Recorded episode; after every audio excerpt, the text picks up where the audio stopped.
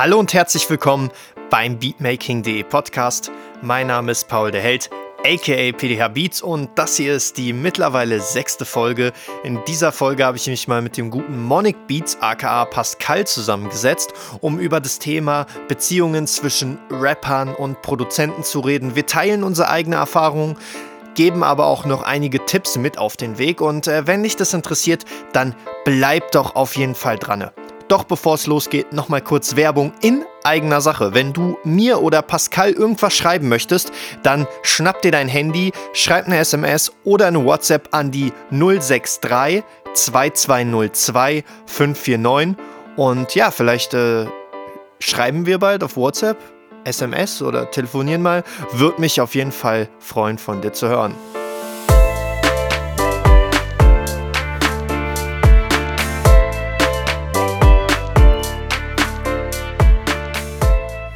Beatmaking.de Podcast. Rapper und Produzenten, eine besondere Liebe. Heute mit Monic Beats. Wer bist du überhaupt? Für die Leute, die dich nicht kennen, stell dich doch mal kurz vor. Na, wer bin ich? Ja, die Vorstellungsrunde beginnt. Ich bin jetzt seit neuestem, na, schon ein bisschen länger bei Beatmaking, mache dort ab und an mal den ein oder anderen Beat. Wer auf Instagram folgt, der hat mich da bestimmt auch schon gesehen. Und ja, ich bin Produzent, mach Beats, wie ihr schon gehört habt. Und ja, mehr eigentlich auch nicht. Bisschen Mixing, dies, das aber das, das bin ich. Genau. Was äh, du ansonsten so für Erfahrungen gesammelt hast, darauf kommen wir in diesem Podcast definitiv noch zu sprechen, denn das heutige Thema ist Rapper und Produzenten. Gegensätze ziehen sich an. Ja, und äh, Rapper und Produzenten, das ist irgendwie so gefühlt für mich sowas wie Plus und Minus, zwei gegen schon zwei gegensätzliche Persönlichkeitstypen, könnte man fast sagen. Jetzt ist oh, nicht ja. jeder Produzent und nicht jeder Rapper gleich. Ich glaube, das ist mir klar, das ist dir klar und das ist auch jedem Zuhörer da draußen klar. Nichtsdestotrotz gibt es aber so Besonderheiten, die mir in meiner langjährigen Erfahrung als Produzent und auch als ja selber Künstler aufgefallen sind, die ich durchaus gerne teilen würde will mit den Zuhörern und auch mit dir. Und du hast sicherlich auch viele Erfahrungen gemacht. Ähm, erzähl doch mal kurz, wie war denn dein allererster Kontakt als Produzent zu einem Rapper? Also wann war das, wie war das, wer war das? Na, also war bei mir eigentlich ganz interessant. Also ich meine, ich habe jetzt nicht wirklich irgendwie einen Kontakt zu einem Rapper irgendwie gehabt, irgendwie jetzt in der Laufbahn oder sonst irgendwas. Es fing eigentlich so an, dass ich mit einem Freund, Jakob heißt der, It's Data, wer, wer ihn suchen möchte, ja, los geht's. ähm, ja, mit ihm habe ich zusammen produziert. Wir haben halt, erstmal habe ich angefangen hier so mit ein bisschen FL Studio, dies, das und äh, ja, Jakob kam dann auch auf den Trip. Und ja, dann hat er sich irgendwann dazu entschlossen, mal was aufzunehmen. Ich habe mich dazu entschlossen, was aufzunehmen. Und so hat sich das dann halt so ergeben, dass wir halt irgendwie so Tracks gemacht haben, halt so ein paar Diss-Tracks, halt irgend so ein Bullshit, den man halt gemacht hat. Ja, und das hat sich dann halt ne, weiter gehalten. Also ich mittlerweile nicht mehr, nur noch am Produzieren, aber Jakob zieht durch mit seinem Rap und lässt sich auf jeden Fall sehen und ihn kann man auf jeden Fall als Rapper bezeichnen, so im Vergleich zu das mit dem Rap kam dann erst so später, ich denke mal so mit 14, 15, aber ja, schon relativ früh eigentlich für meine Verhältnisse auf jeden Fall. ich bin ja schon etwas älter.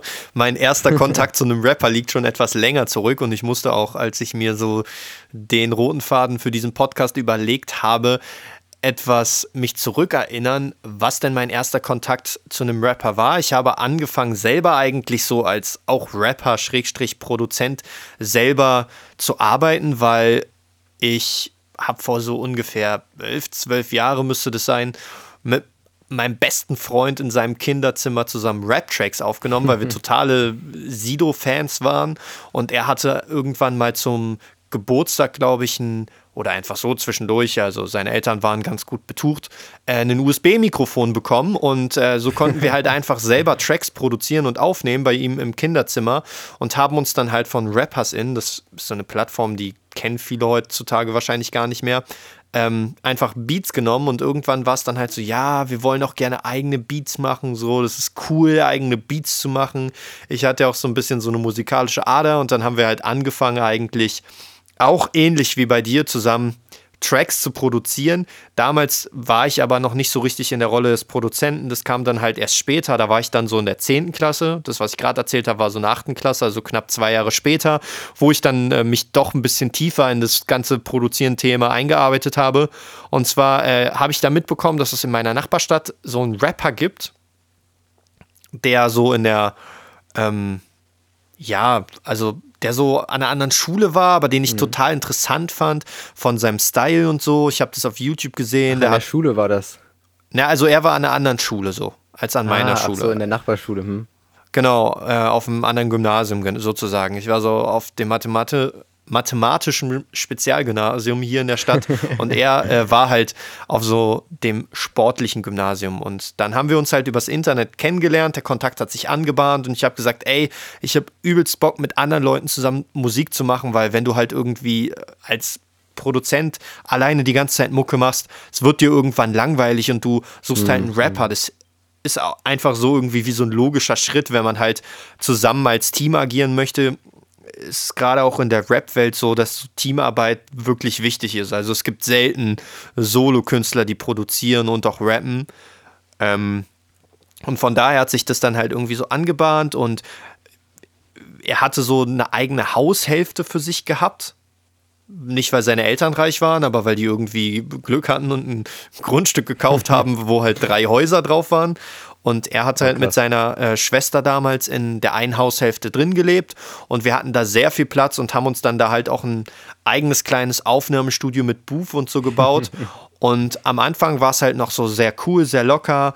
Und Aber kein Noppenschaum oder wie war es am Anfang? Doch, doch, doch, auch Noppenschaum, den Klassikerfehler. Für alle, die äh, jetzt wissen wollen, warum Noppenschaum, was damit äh, auf YouTube beatmaking.de Noppenschaum eingeben oder einfach nur so Noppenschaumstoff bei YouTube eingeben. Das erste Ergebnis ist ein Video, wo ich erkläre, warum man keinen Noppenschaumstoff kaufen sollte, beziehungsweise nicht sein ganzes Zimmer damit vollklatschen sollte. Ja, und äh, als dann so ein paar Monate ins Land gezogen sind, sage ich mal, ähm, fing es dann halt langsam so an, dass wir beide sehr verbissen wurden. So, ich wollte halt immer von ihm, so, als man sich dann so besser kennenlernte, so, weißt du, ich weiß nicht, ob du es kennst, so am Anfang ist man immer noch so voll höflich und dann irgendwann ja, so einfach so beleidigt man sich auch gegenseitig. Ganz normal. Und ähm, ja, dann bin ich halt sehr verbissen geworden und wollte halt von ihm immer, dass er die perfekten Takes raushaut. So. Aber er war ja halt auch noch ein Rap-Anfänger und auf der anderen Seite hat er von mir verlangt, obwohl ich noch so ein Anfänger war als Producer, dass ich die übelsten Bretter raushau. Und es hat halt leider irgendwie häufig zu Missverständnissen geführt und da wir halt zwei so. ja, jeder so auf seine Art und Weise zu viel von dem anderen verlangt hat, hat sich das dann auch irgendwie auseinandergelebt und ähm, ja, das war so mein erster Kontakt zu einem Rapper, der dann irgendwie auch, ja, zum Ende hin dann doch negativ ausgegangen ist, was, was, was eigentlich relativ schade war, rückblickend mhm. betrachtet, weil es mhm. hätte nicht sein müssen. Aber ich habe viel daraus gelernt. Zum Beispiel, dass man halt einfach auch als Produzent mehr Rücksicht nehmen muss auf Rapper, die eventuell nicht so viel technisches Verständnis haben und dass man halt auch als Produzent verstehen muss, so gerade am Anfang, man arbeitet nicht mit Drake zusammen, so, man arbeitet nicht so mit Juice World zusammen oder irgendwelche Leute, die du vors Mikrofon stellst und die einfach krass performen, sondern das sind halt, wenn man selber nicht so die Erfahrung hat, auch selber Leute, die gerade noch am Anfang stehen. Aber man kann, wenn man will, gegenseitig sich beim Wachsen helfen. Und äh, da schließt auch direkt meine nächste Frage an dich an, und zwar, ähm, was hast du so aus dem ersten Kontakt mit, damals mit Jakob, It's Data, so gelernt? Was war so für dich das Wichtigste in der Zusammenarbeit? Naja, also bei mir war es ja eh noch mal ein bisschen interessanter, dadurch, dass man das ja so zusammen gestartet hat und ich mich ja auch dran versucht habe. Wir waren quasi beide so diese, diese Rapper, die nicht wie Drake sind oder ne, andere. und naja, so hat sich das dann halt ergeben, dass es halt qualitativ halt eh nicht so anspruchsvoll war. Man hat quasi zusammen gelernt und hat so neue Erkenntnisse gesammelt und ja, somit war der Sound eigentlich immer relativ gleich. Habe aber trotzdem jetzt auch gar nicht so in Bezug auf Jakob, aber auch mit anderen Rappern schon auch die Erfahrung gemacht, selber, ja, wie ist denn das eigentlich? Also der Sound passt nicht ganz so, ja, klingt nicht so cool, nicht so eine stabile Aufnahme und es fällt schwer, also ich weiß nicht, wie es dir geht, aber mir fällt es immer extrem schwer, sich da mal nicht zu ärgern oder einfach wirklich sich mal ein bisschen länger ranzusetzen. Aber du hast es schon gut auf den Punkt gebracht. Es ist wichtig, dass man das einfach mal im Vordergrund sieht, ja, dass, dass das ein Rapper ist, der vielleicht gerade anfängt und auch Produzenten, die gerade anfangen, können einfach nicht den Anspruch haben, jetzt den besten Rapper oder sonst irgendwas als Auftrag zu bekommen. Also, wenn überhaupt, ne? Also da muss man auch selber seine Erwartung vielleicht, glaube ich, so ein bisschen zurückschrauben und einfach auch auf das zukommen lassen, was kommt. Und ich meine, besser als gar nichts, muss man auch so sehen. Irgendwo Ja. fängt man ja an. Ja, ich weiß, was du meinst. Also, es ist halt klar, als Produzent hast du mehr Spaß daran, einen guten Rapper abzumischen oder gute Rap-Vocals zu bearbeiten, Oh ja. weil du halt dann nicht damit zu tun hast, einfach die ganze Zeit sozusagen gegen die schlechte Aufnahme gegenzusteuern, sondern weil du dich halt kreativ auch als Produzent ausleben kannst, so, aber naja, man ist halt nicht bei Wünsch dir was und man muss halt das nehmen, was man bekommt. Und wenn man halt nur einen durchschnittlichen oder nicht so guten Rapper bekommt, da muss man halt auch damit arbeiten und da das Beste draus machen. Man lernt ja auch am Ende, wie man halt auch es schafft, aus schlechtem Material einigermaßen gutes Material rauszuholen. Also das Oh ist ja. eine wichtige Sache, die ich definitiv auch gelernt habe. So. Ähm, ja, und ähm, aus diesen ganzen ersten Erfahrungen, die man dann halt da so gesammelt hat, die man so gelernt hat, äh, war es bei mir irgendwann so, dass ich dann auch Kontakt zu anderen Rappern einfach gepflegt habe, einfach auch, weil ich gesagt habe, so, ich will ein bisschen Vielfalt reinbringen. Ich will halt auch nicht irgendwie nur mit einer Person zusammenarbeiten, weil die Person, mit der ich zuerst zusammengearbeitet habe, die hat dann halt leider irgendwann aufgehört, Rapmusik zu machen. Und dann hat halt alle Tracks gelöscht und dann dachte ich so, ja, ist ein bisschen jetzt halt für die Cuts die ganze Arbeit. Und ich will nicht alles auf eine Karte setzen, sondern versuche halt lieber mit anderen Rappern zusammenzuarbeiten. Und äh, da sind echt viele äh, Zusammenarbeiten entstanden und gerade am Anfang auch äh, leider tatsächlich viele eher negative. Und jetzt meine Frage an dich, was war dein schlimmster Kontakt zu einem Rapper, den du jemals hattest und warum war das in deinen Augen der schlimmste Kontakt? Also was war Also so negativ daran? Ja, es, also es gibt halt immer so zwei Seiten. Es gibt halt schon die, die halt schon, ja, ein bisschen was können, die halt schon drin sind. Es gibt auch die, die halt jetzt gerade erst anfangen. Dort hatte ich eine Erfahrung auch aus dem Freundeskreis. Äh, der wollte halt eben auch anfangen mit Rap und wie auch immer. Aber meine Erfahrung war einfach absolut nicht gut. Es war halt eher so, hm, ja, ich möchte nichts aufnehmen, aber schreibe halt die ganze Zeit Texte und es hat mich halt irgendwie ein bisschen frustriert, weil quasi die Vorarbeit da war. Ich habe ihm die Hilfe angeboten und es kann losgehen. Aber leider ist daraus nichts geworden. Das fand ich sehr schade und äh, es gab eigentlich viel Anlaufstelle und auch viel ja, Hilfe, sage ich jetzt mal, da irgendwie vielleicht einen kleinen Schritt zu machen. Sowas finde ich immer schade. Dann gibt es auf der anderen äh, Seite. Kann, kann ich eine Zwischenfrage stellen? Warum, Ja, warum jetzt? Also, weil er dann halt gesagt hat, ich mach's halt doch nicht, ich höre jetzt auf, oder? Ja, also ich glaube, er ist noch dabei. Also ich habe jetzt auch nicht mehr so den engen Kontakt, aber ähm, ja, es war halt eher, ich- weiß nicht, was es wirklich ist. Es ging auch eher darum, e- eventuell mal was auf Instagram zu releasen oder sowas oder halt wenigstens mal was aufgenommen zu haben, dass er auch weiß, wie fühlt es sich an auf der, auf der, auf den Kopfhörern quasi, wenn der, wenn die Vocals auf Beat sind. Und ja, ähm, leider scheinbar kein Interesse. Wir haben zwar ein paar Mal was ausprobiert, aber relativ schnell auch wieder abgebrochen. Ich kann es mir nicht erklären. Also die Texte waren echt gut und äh, sonst auch von, vom Flow her war alles passend. Die Stimme braucht halt ein bisschen Übung, aber das schafft man halt leider nur mit dem Aufnehmen. Ähm, weiß ich leider nicht, woran es lag. Also da warst du halt einfach, da war halt quasi einfach so ein klassischer Kommunik ein klassisches Kommunikationsproblem, was es dann sozusagen zu deinem äh, schlimmsten Kontakt gemacht hat, was jetzt aber nicht unbedingt negativ so krass gemeint ist. Nee, also der, es gibt noch schlimmere, also muss man auch noch sagen. Hast du ein schlimmeres Beispiel gerade parat oder Äh, soll ich einfach ja, mal also- erzählen? Also, wenn du magst, kann ich gerne erzählen. Erzähl, also, ich bin gespannt. Ähm, also, ich werde jetzt eh nicht so viel ausholen. Es gab mal eine Session, Grüße an Black Gold Basel. Ihr werdet es wahrscheinlich nicht hören, aber das war tatsächlich mit Jakob und mir quasi die erste Session, die wir hatten. Ähm, wir haben halt vorher nur mal kurz als Backinfo auf Beatstars ein paar Beats verkauft. Auch nicht viel, aber wenigstens etwas. Und die haben sich gemeldet, meinten, yo, wir sind in der Schweiz, in Basel, obviously. Und ja, kommt vorbei. Und da ich halt Drähte nach Freiburg habe, ist es kein kurzer, also kein, kein weiter Weg. Ja, und wir waren dort und ähm, naja, das erste war, ja, macht mal ein Beat, los geht's. Session startet, so, Laptop ausgepackt. Äh, ich fange irgendwie an, so ein paar Melodien zu bauen und sag dann halt nach ein paar Minuten so, hm, ja, Jakob, wie sieht's bei dir aus? Willst du auch was machen? Und er so, was? Nein, ich, ich, ich bin gar nicht vorbereitet, ich kann jetzt nicht. Und er, er hat auch gar nicht erwartet, dass wir jetzt irgendwie eine Session machen. Es war irgendwie voll falsch kommuniziert. Also Okay. irgendwie bin ich schon davon ausgegangen, dass es eine Session wird und die ja auch, ne, die Rapper dort vor Ort, aber er scheinbar nicht. es war eigentlich ganz lustig dann im Endeffekt. Wir haben trotzdem einen lustigen Abend gehabt, würde ich sagen. Ähm, bisschen zu viel Substanzen, aber so muss das natürlich bei einer guten Session. Und ähm, ja, sonst leider nicht viel bei rumgekommen, war eher so eine ja, Katastrophe, sag ich also mal. Also hast dich so ein bisschen gefühlt wie Bambi, was zum ersten Mal versucht zu laufen. Bei der so Session. ungefähr, ja. Also, aber man hat auch daraus gelernt, ne? man sollte sich vielleicht einen Plan machen. Die hatten auch schon gemeint, jo, bringt mal Beats mit. Ich ja. weiß nicht, warum wir es im Endeffekt nicht gemacht haben, aber es wäre auf jeden Fall gut gewesen, was da gehabt zu haben. Aber daraus lernt man, so ist das. Oh, oh, auf jeden Fall. Das ist ein äh, wichtiger Punkt. Den habe ich hier gar nicht auf äh, meinem roten Faden. Aber da möchte ich kurz auch nochmal drauf eingehen. Und zwar ähm, ist es häufig so, dass man als Produzent, wenn man so für sich produziert, eine ganz, ganz andere Art und Weise hat, äh, ein Beat zu produzieren und daran zu gehen, als wenn man mit einem Rap haben Studios und das geht jetzt an alle Produzenten da draußen, ja, wenn man in einem Studio mit einem Rapper ist, dann kann man nicht ständig den Beat stoppen mit der Leertaste und von vorne abspielen. Oh um sozusagen zu hören, ist. was man gerade gemacht hat. Ja, und ich mache das halt in meinem eigenen Workflow auch so. Aber wenn du mit einem anderen äh, Künstler eine Studio-Session hast, dann musst du versuchen, den Beat laufen zu lassen und deine Elemente halt sozusagen in die Piano-Roll einzuzeichnen oder live einzuspielen,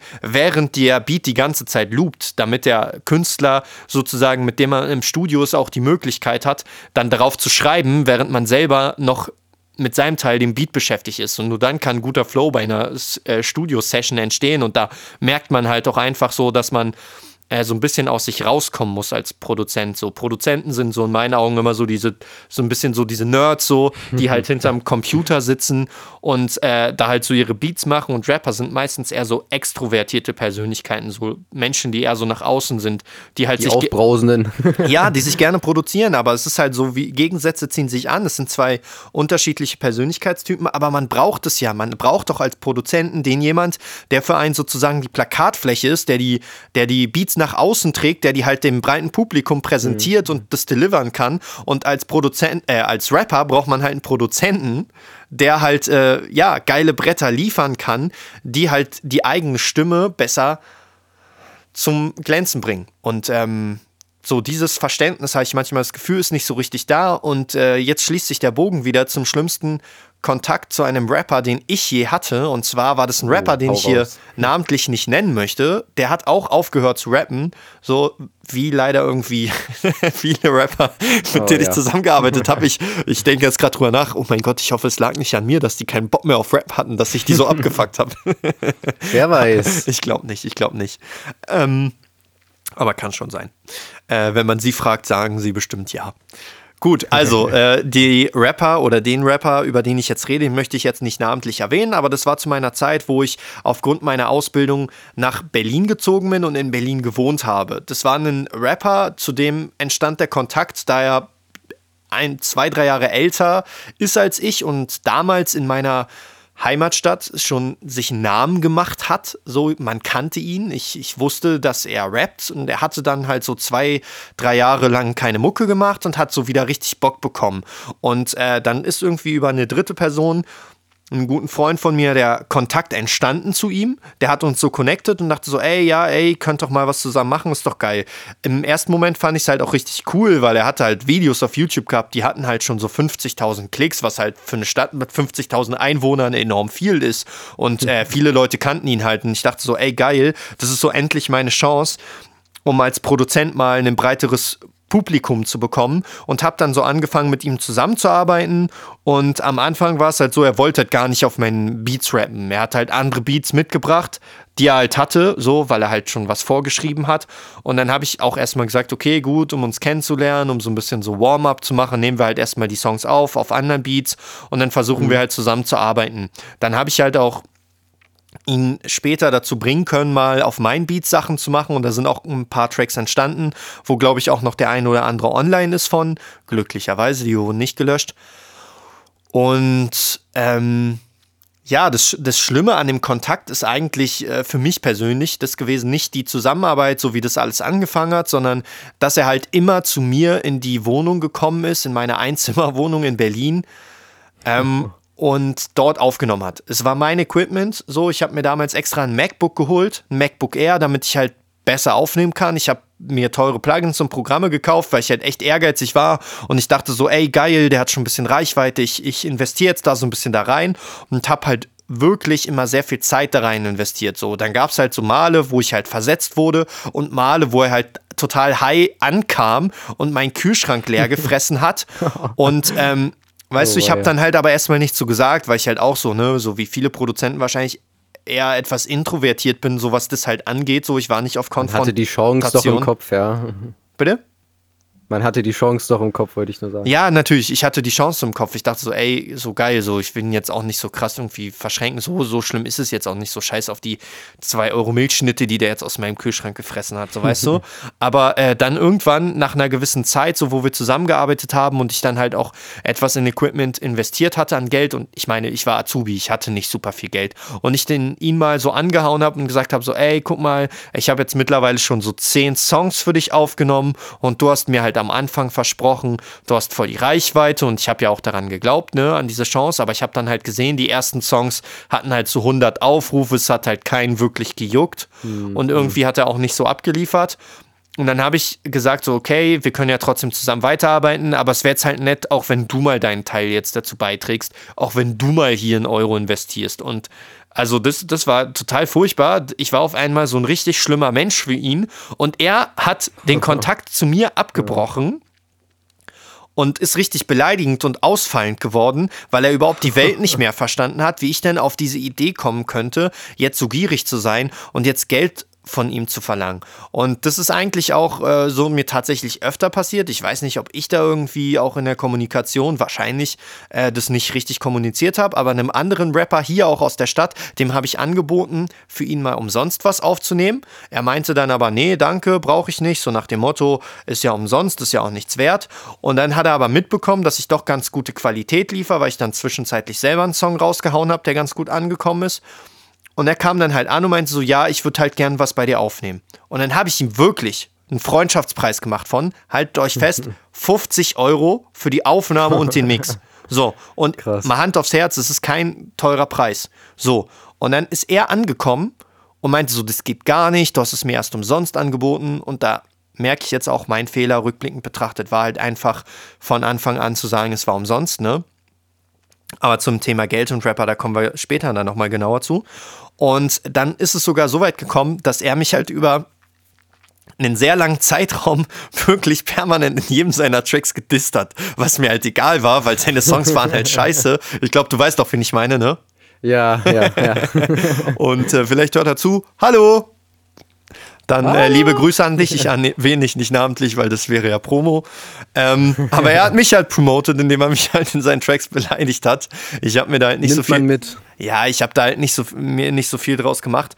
Aber äh, das war halt unter anderem dann auch so ein Kontakt so mit einer wirklich schlimmen Erfahrung zu Rappern. Angefangen halt mit dem anderen Beispiel aus Berlin, wo ich halt kein Geld hatte und ich dann halt als so gieriger Schlund dargestellt wurde, weil ich halt mal irgendwie so ein bisschen so 50 Euro auch haben wollte. Also ich wollte nie jetzt mhm. irgendwie so 500 Euro haben.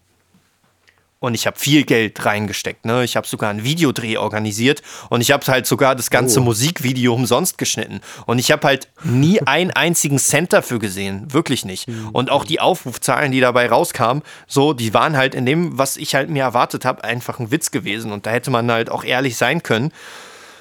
Aber ähm, es ist halt so diese unterwürfige Haltung in meinen Augen einfach daran schuld gewesen von Rappern und, und Produzenten. So dieses Problem, dass es halt meistens so ein Ding gibt. Der Rapper denkt halt so, er ist halt der Star, er ist halt der Künstler, weil er derjenige ist, der auf der Bühne steht.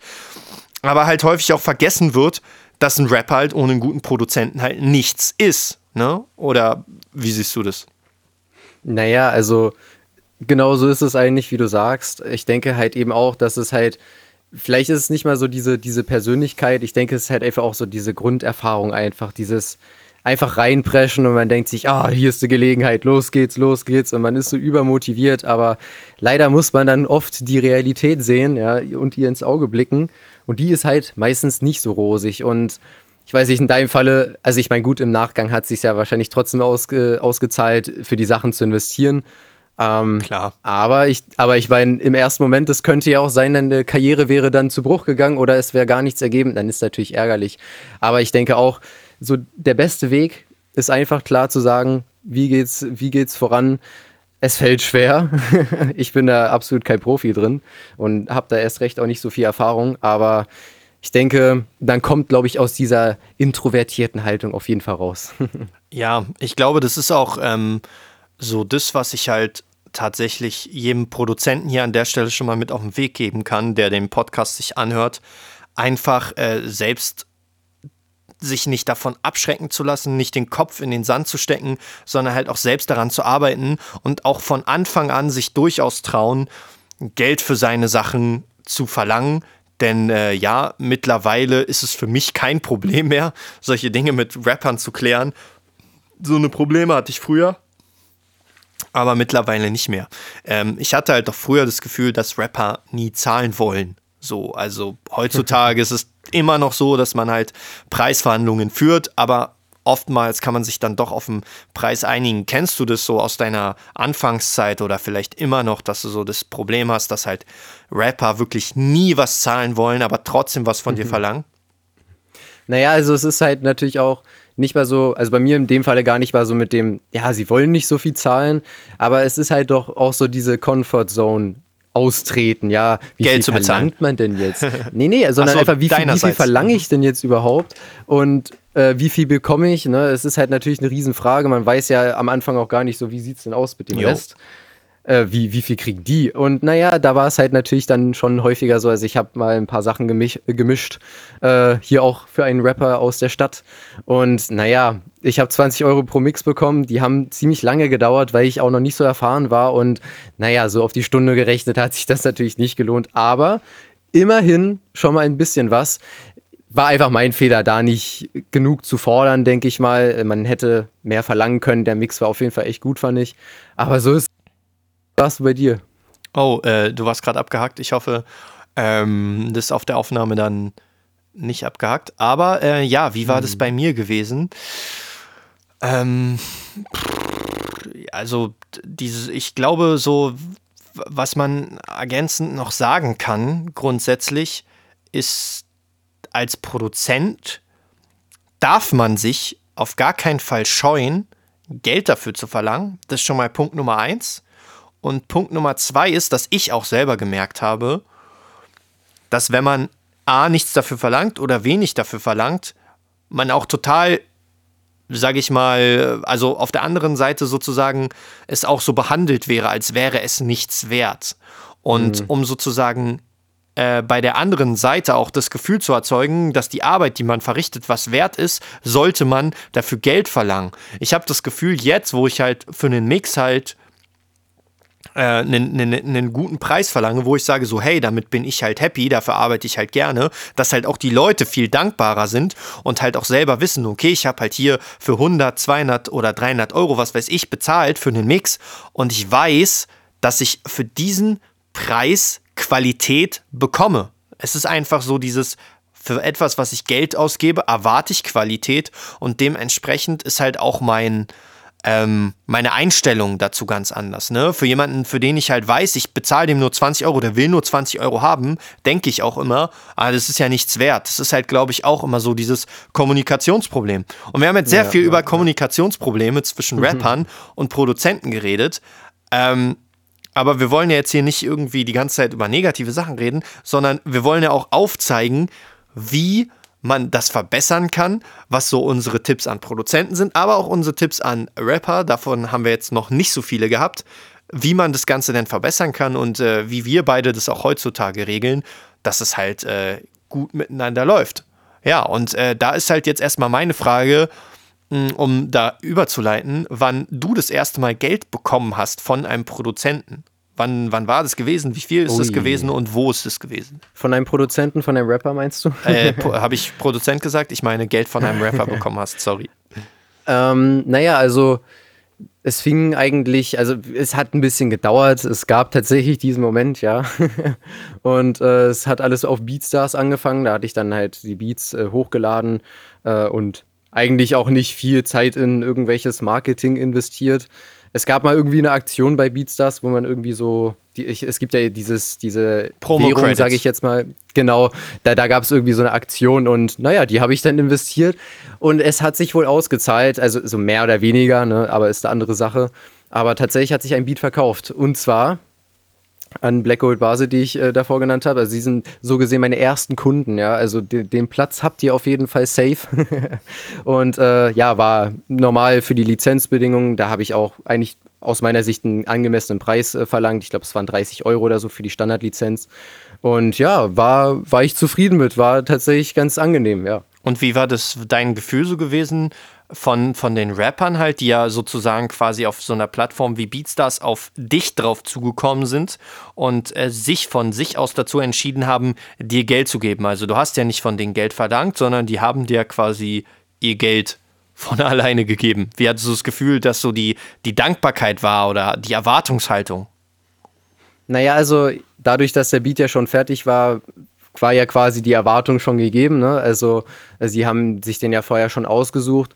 Also ansonsten ähm, kann man jetzt eigentlich nur sagen, dass äh, ja, eigentlich war da nicht viel dabei, muss ich ehrlich gesagt sagen. Die haben es halt quasi gekauft. Man hat sich natürlich im ersten Moment gedacht, ja, jetzt, jetzt ist der Kauf da, jetzt kann ich eventuell äh, vielleicht noch ein bisschen mehr verkaufen oder wie auch immer. Es war halt natürlich auch eine Motivation oder ein Push. Aber sonst verlief es eigentlich ja relativ simpel, ja. Es kam der Kauf und äh, man hat ja dann auch später ein bisschen kommuniziert.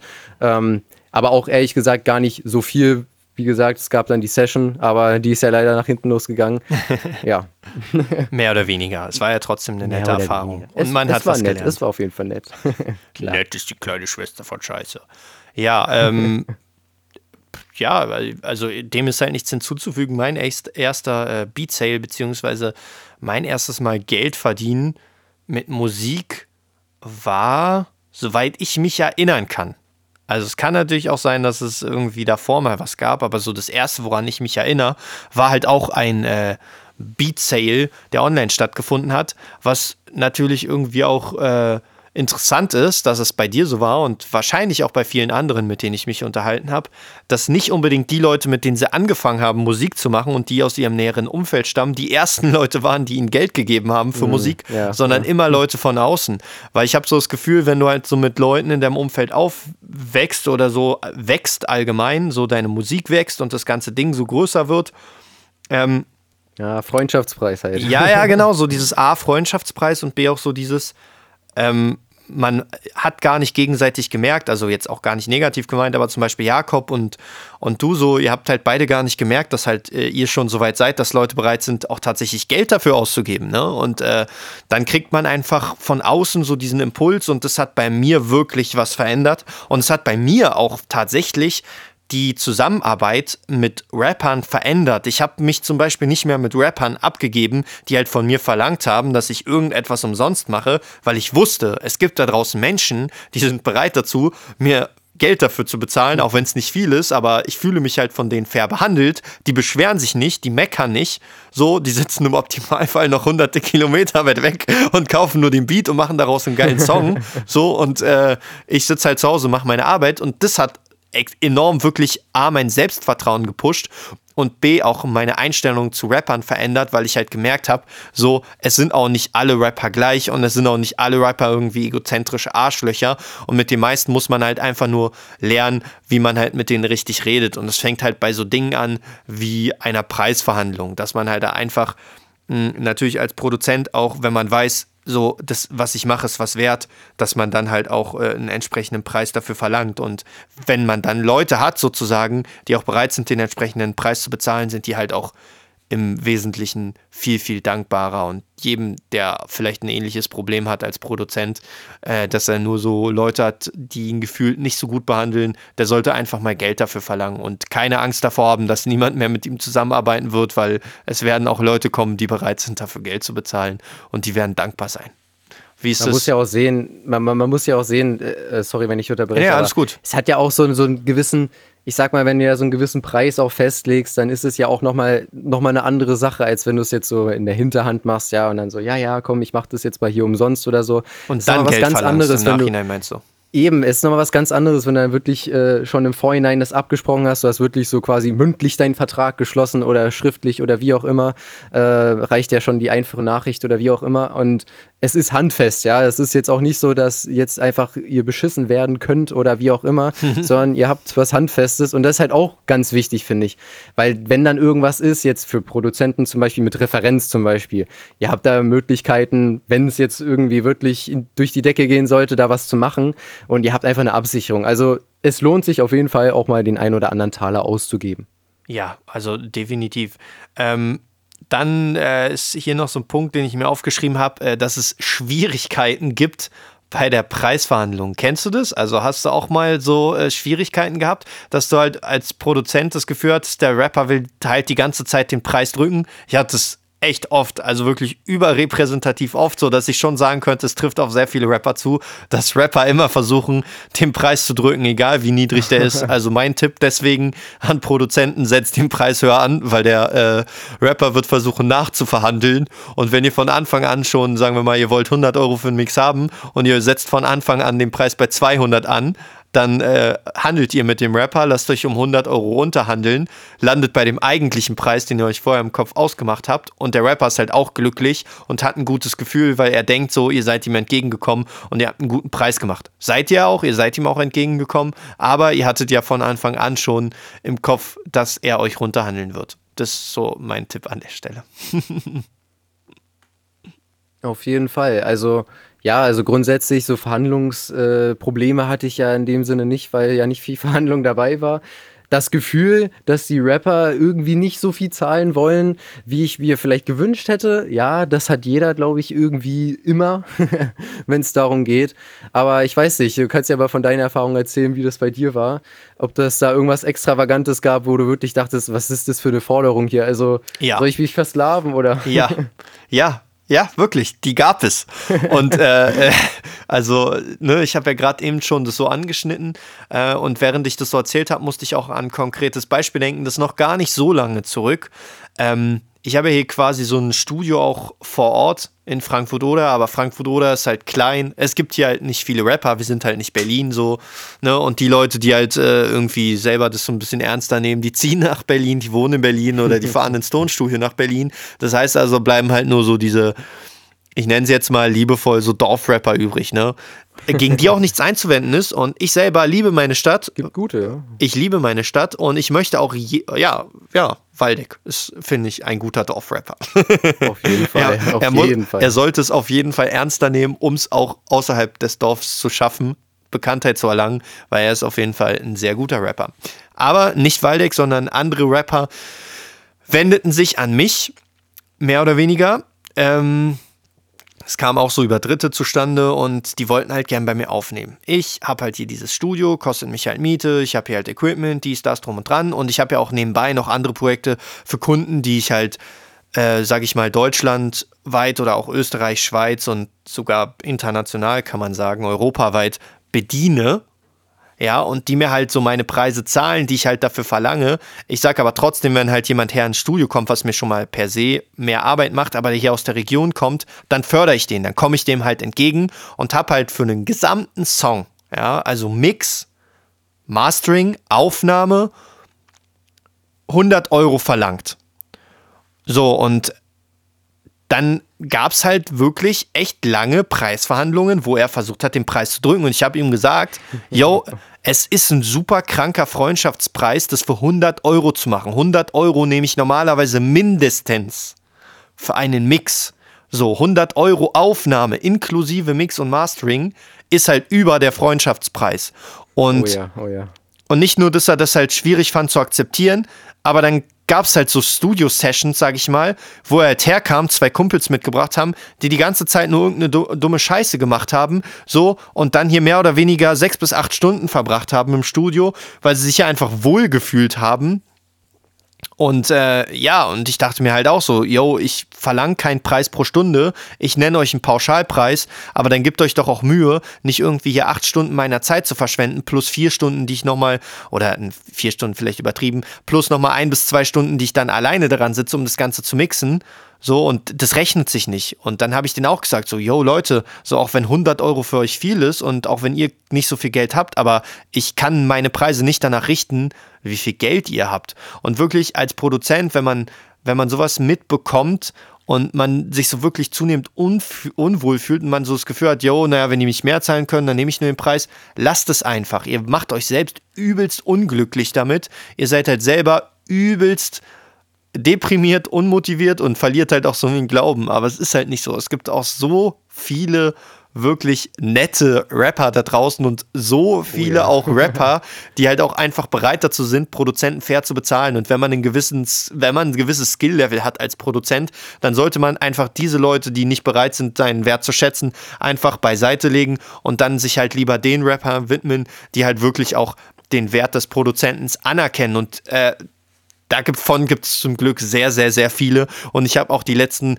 drei Jahre die Erfahrung gemacht, äh, wirklich mit sehr tollen Menschen zusammenarbeiten zu können, die sehr dankbar sind für meine Arbeit.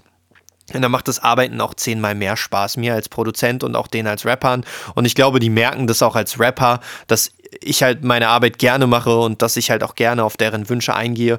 Und deswegen sind viele der Kunden, die auch mehr als 100 Euro für Aufnahme, Mix und Mastering bezahlen, äh, Kunden, die nicht nur einmal irgendwie dann bei mir was in Auftrag gegeben haben. Und das äh, freut mich halt sehr und das zeigt halt auch, dass eine gute Zusammenarbeit zwischen Rappern und Produzenten funktionieren kann, wenn man ein gemeinsames Verständnis findet. Verständnis ist ja immer so eine Frage, Kennst du das auch so, dass dir ein Rapper sagt, ja, ich will, dass ich aggressiver klinge und du ihm irgendwie verständlich machen musst, dass es keinen Effekt gibt, der eine Stimme aggressiver macht? Ja, also ich glaube da, also wenn die, also ich, ich weiß nicht, es trifft irgendwie fast jeden Rapper. Wahrscheinlich nicht alle, aber es ist einfach irgendwie gang und gäbe. Auch wenn es nur so ein klitzekleines Fix-It in a Mix ist, es ist partout leider nicht möglich. Also auch an alle Rapper hier draußen. Ähm, man kann vieles machen, aber zu leiden der Qualität. Und wenn die Grundaufnahme leider nicht die Qualität bietet, kann man leider nicht mehr rausholen. So ist die Realität. Außer ihr habt einen magischen Trick, um Frequenzen herzuzaubern, aber ich glaube nicht. Äh, keine Ahnung, aber mehr kann man dazu eigentlich nicht sagen. Es ist leider so, auch wir sind beschränkt in unseren Fähigkeiten, ja, oder in unseren Möglichkeiten, muss man ja schon sagen. Möglichkeiten, ja. Ähm, definitiv. Und naja, also so ist es ja bei den Rappern auch. Die können vielleicht auch nicht den fastesten Double Time oder Triple Quadro, wer weiß. ja, also appellierst, so du, also appellierst du quasi hiermit an jeden Rapper, äh, auch äh, ein bisschen verständnisvoller dafür zu sein und da auch drauf zu vertrauen, wenn der Produzent sagt, jo, das geht halt nicht, dann das auch so zu akzeptieren. Also wer auf jeden Fall seinen guten Preis zahlt, kann auf jeden Fall erwarten, dass derjenige, der dahinter sitzt, auf jeden Fall weiß, was er tut. Ähm, man kann sich ja auch immer vergewissern und man sollte wirklich darauf vertrauen, denn es ist immer schwierig, auch für einen Rapper, sich mit diesen ganzen technischen Sachen auseinanderzusetzen. Ich weiß nicht, ob du es dann auch kennst. Es ist immer schwierig, das dann zu erklären, jo, warum das Fall. jetzt nicht geht. Ja. Und ist halt ziemlich schlimm dann äh, für den Rapper natürlich in dem Moment, aber hilft halt nichts, ja. Das Vertrauen ist da das Wichtigste und deswegen, wenn ihr halt der, dem Produzenten nicht vertraut, dann investiert euer Geld woanders rein. Das ist eure Entscheidung und ihr habt immer die Wahl. Das ist das Schöne dabei.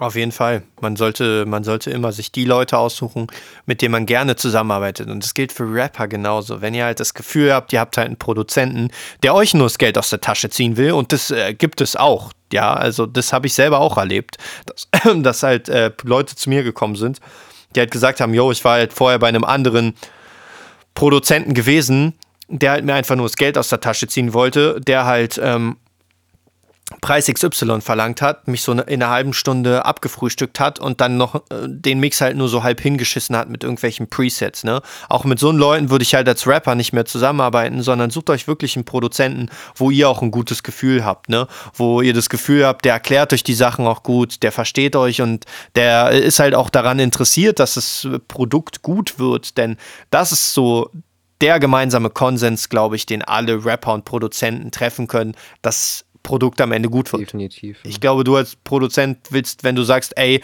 mach mal eine bessere Aufnahme, du willst den jetzt nicht angreifen, kritisieren und, also kritisieren in dem Fall schon, aber nicht angreifen so, sondern du willst halt das bestmögliche Produkt haben und deswegen tust du halt was Notwendiges, um das bestmögliche Produkt zu haben. So, der Rapper will also natürlich. Es ist ja so, ja ist ja so ohnehin so ein Ansporn, wie du eben gesagt hast, ist halt, ich meine, ich will ja auch, dass es für mich irgendwann eine gute Referenz ist und es soll einfach das Beste dabei rumkommen. Und ich denke, der Rapper hat eben genau dasselbe Ziel und ich glaube, wenn man sich da ein bisschen zusammenfasst, ja, und da auch einfach die Kommunikation vielleicht mal in den Vordergrund setzt, als vielleicht das äh, finale Produkt dann am Ende, sondern das erstmal in den Vordergrund setzt und sich auch wirklich Gedanken macht, dann klappt es auch, einfach sich gut aussprechen. Das ja. ist, glaube ich, so das Wichtigste, was wir heute mitnehmen. Ja, auf jeden Fall. Und äh, ich finde es auch immer äh, super wichtig. Ich habe auch mit äh, Rappern zusammengearbeitet, Zusammenarbeiten, die mir sehr viel Spaß gemacht haben, die enge Freunde von mir waren oder auch teilweise durch das ganze Rap-Ding geworden sind. Und diese Zusammenarbeiten waren die, die mir immer am meisten A, Spaß gemacht haben und äh, B, die auch immer am erfolgreichsten waren, wo so in meinen Augen die krassesten Songs und so rausgekommen sind. Oh ja. Und ähm, der Vibe muss stimmen. Der Vibe muss stimmen. Das ist Punkt Nummer eins. Und der zweite ist der, wenn man andere Leute wertschätzt, sei es auch in Form von Geld, klingt blöd, aber Geld ist eine Art und Weise von Wertschätzung, dann bekommt man auch die Wertschätzung von den anderen zurück. Und es gilt halt für beide Seiten. Ja, ähm, ich erinnere mich da zum Beispiel an eine Situation mit einem Rapper, wo einfach, wo einfach der Vibe richtig nice gestimmt hat. Wir haben uns halt eigentlich getroffen als Freunde, haben den Tag miteinander verbracht und sind dann abends bei mir zu Hause gelandet, quasi mein Studio zum damaligen Zeitpunkt und haben dann halt abends noch so übelst äh, high einen richtig geilen Song gemacht. ähm, kam leider nicht raus, aber ist egal, es, es, war, es war trotzdem einfach geil. Es ging, es ging um den Spaß. Was war, was war da so deine beste Erfahrung?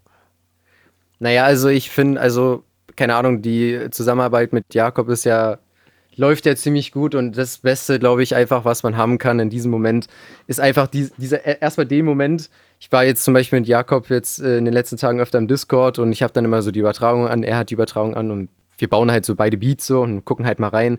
Und dann einfach dieser Moment von wegen, oh, was ist das für ein Beat oder so, so nach dem Motto. Und du weißt einfach, ja, okay, er fühlt jetzt, ihn. Jetzt kommt was Gutes, er fühlt ihn und wenn du ihn selber schon fühlst, dann ist es die perfekte Voraussetzung. Also äh, das ist auf jeden Fall der beste Moment oder wenn man halt tatsächlich irgendwie vor Ort jetzt gleich ist, dann fühlt es sich millionenmal besser an. Also es lohnt sich auf jeden Fall da auch einfach auf den Vibe einfach zu achten, dass man halt auch weiß, yo, der hat auch irgendwie ähnliche Vorstellungen wie ich oder weiß auch genau oder hat wenigstens Ahnung von der Musik, so weißt du, ich meine, wenn ich hm. jetzt sage, okay, ich möchte jetzt äh, Dancehall-Beats, wo wir vorhin dabei waren. Und äh, äh, ja, ich bin da jetzt zum Beispiel jetzt nicht so gut drin, ja, dann ist es halt so. Dann, dann ist vielleicht jemand anders besser geeignet. Jo, auf, auf jeden Fall. Man, man sollte auch gar nicht diskutieren von wegen, ja, kannst du es nicht so und so machen, ah, kannst du mich nicht so und so klingen lassen.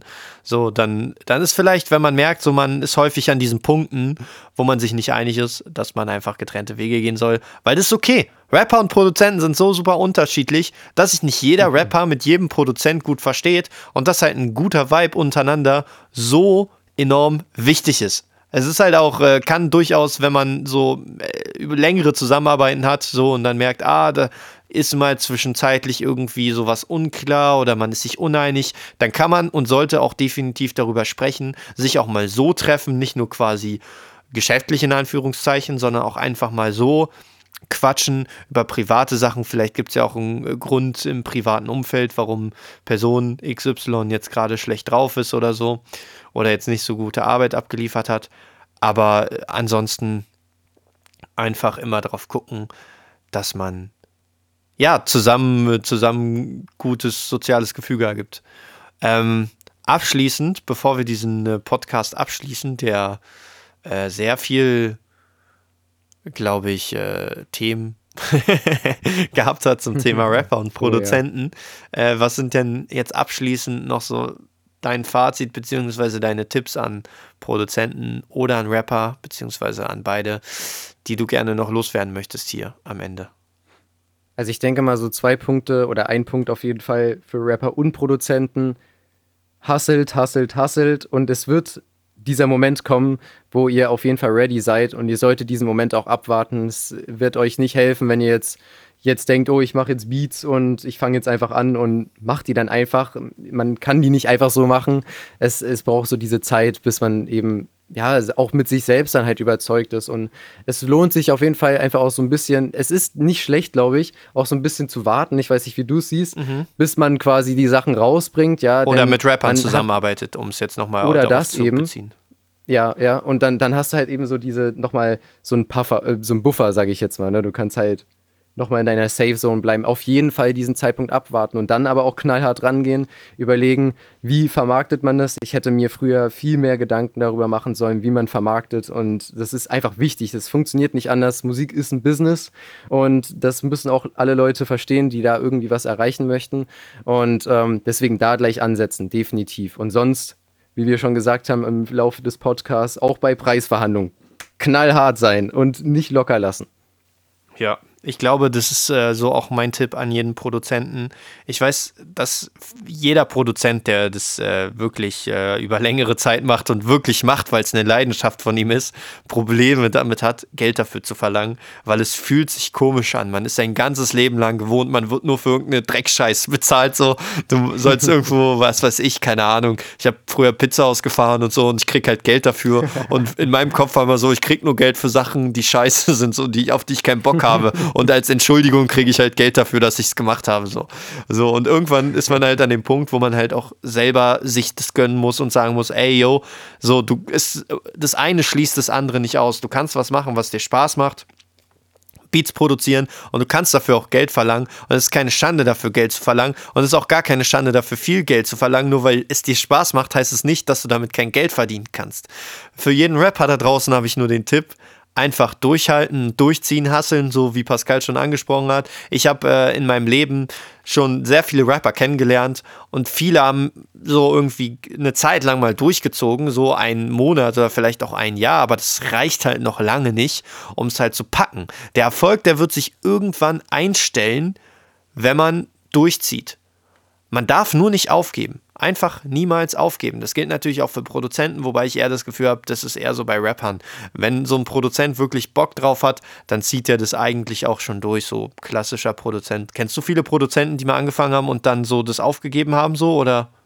Also mir fällt einer spontan ein, aber da habe ich eh so die Vermutung, ha, der hat es eher so zum Mitreden gemacht, aber ist nur Vermutung, ne? okay, ne? aber okay. eigentlich sonst nicht. Eigentlich eher selten sind schon die Hustler, aber die Rapper so auch. Ja, natürlich. aber auf jeden Fall gute Worte, denke ich. Ich wollte nur sagen, äh, sorry, ich wollte noch kurz, ich wollte dich jetzt nicht unterbrechen, ich wollte nur kurz meinen Punkt noch weiter ausführen und zwar, ja, an jeden äh, Rapper da draußen einfach durchziehen und zwar eins der besten Beispiele, wo ich in meinem Leben gemerkt habe, so, ich, ich kam so aus meinem Umfeld völlig raus, so Internet und so, ne, alles crazy, man ist so connected mit ganz Deutschland und auch mit der ganzen Welt innerhalb von wenigen Sekunden und ich habe Sevi Rin über das Internet kennengelernt. Der eine oder andere mag vielleicht wissen, wer Sevi Rin ist. Wenn nicht, gibt es mal ein. Das ist so im Untergrund eigentlich mittlerweile immer bekannterer Rapper und er hat einfach wirklich unter den beschissensten Bedingungen in der krassesten Drecksqualität mit dem schlechtesten Mikrofon, so übertrieben gesagt, halt in einfach Mucke gemacht und einfach drauf geschissen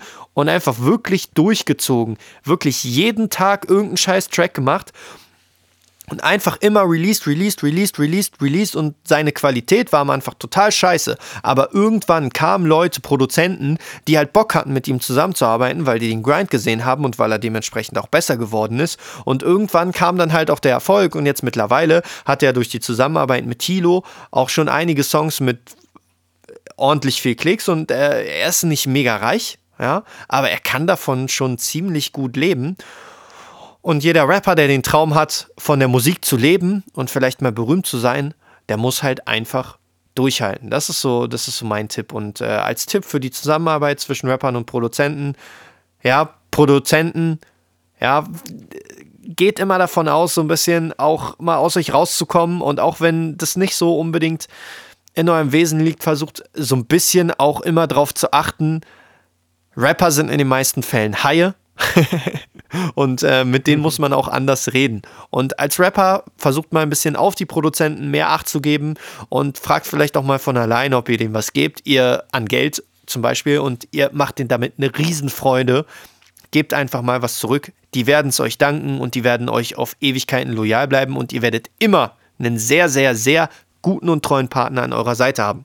Ja, hast du noch abschließende Worte, Pascal? Noch an Produzenten oder sonst irgendwas? Na, ich glaube, wir haben es jetzt schon echt gut auf den Punkt gebracht. Ich glaube, es waren schöne Ab Abschlussworte auch nochmal von dir. Und ja, wenn das alles zu viel oder zu schnell war, man kann sich den Podcast gerne nochmal anhören.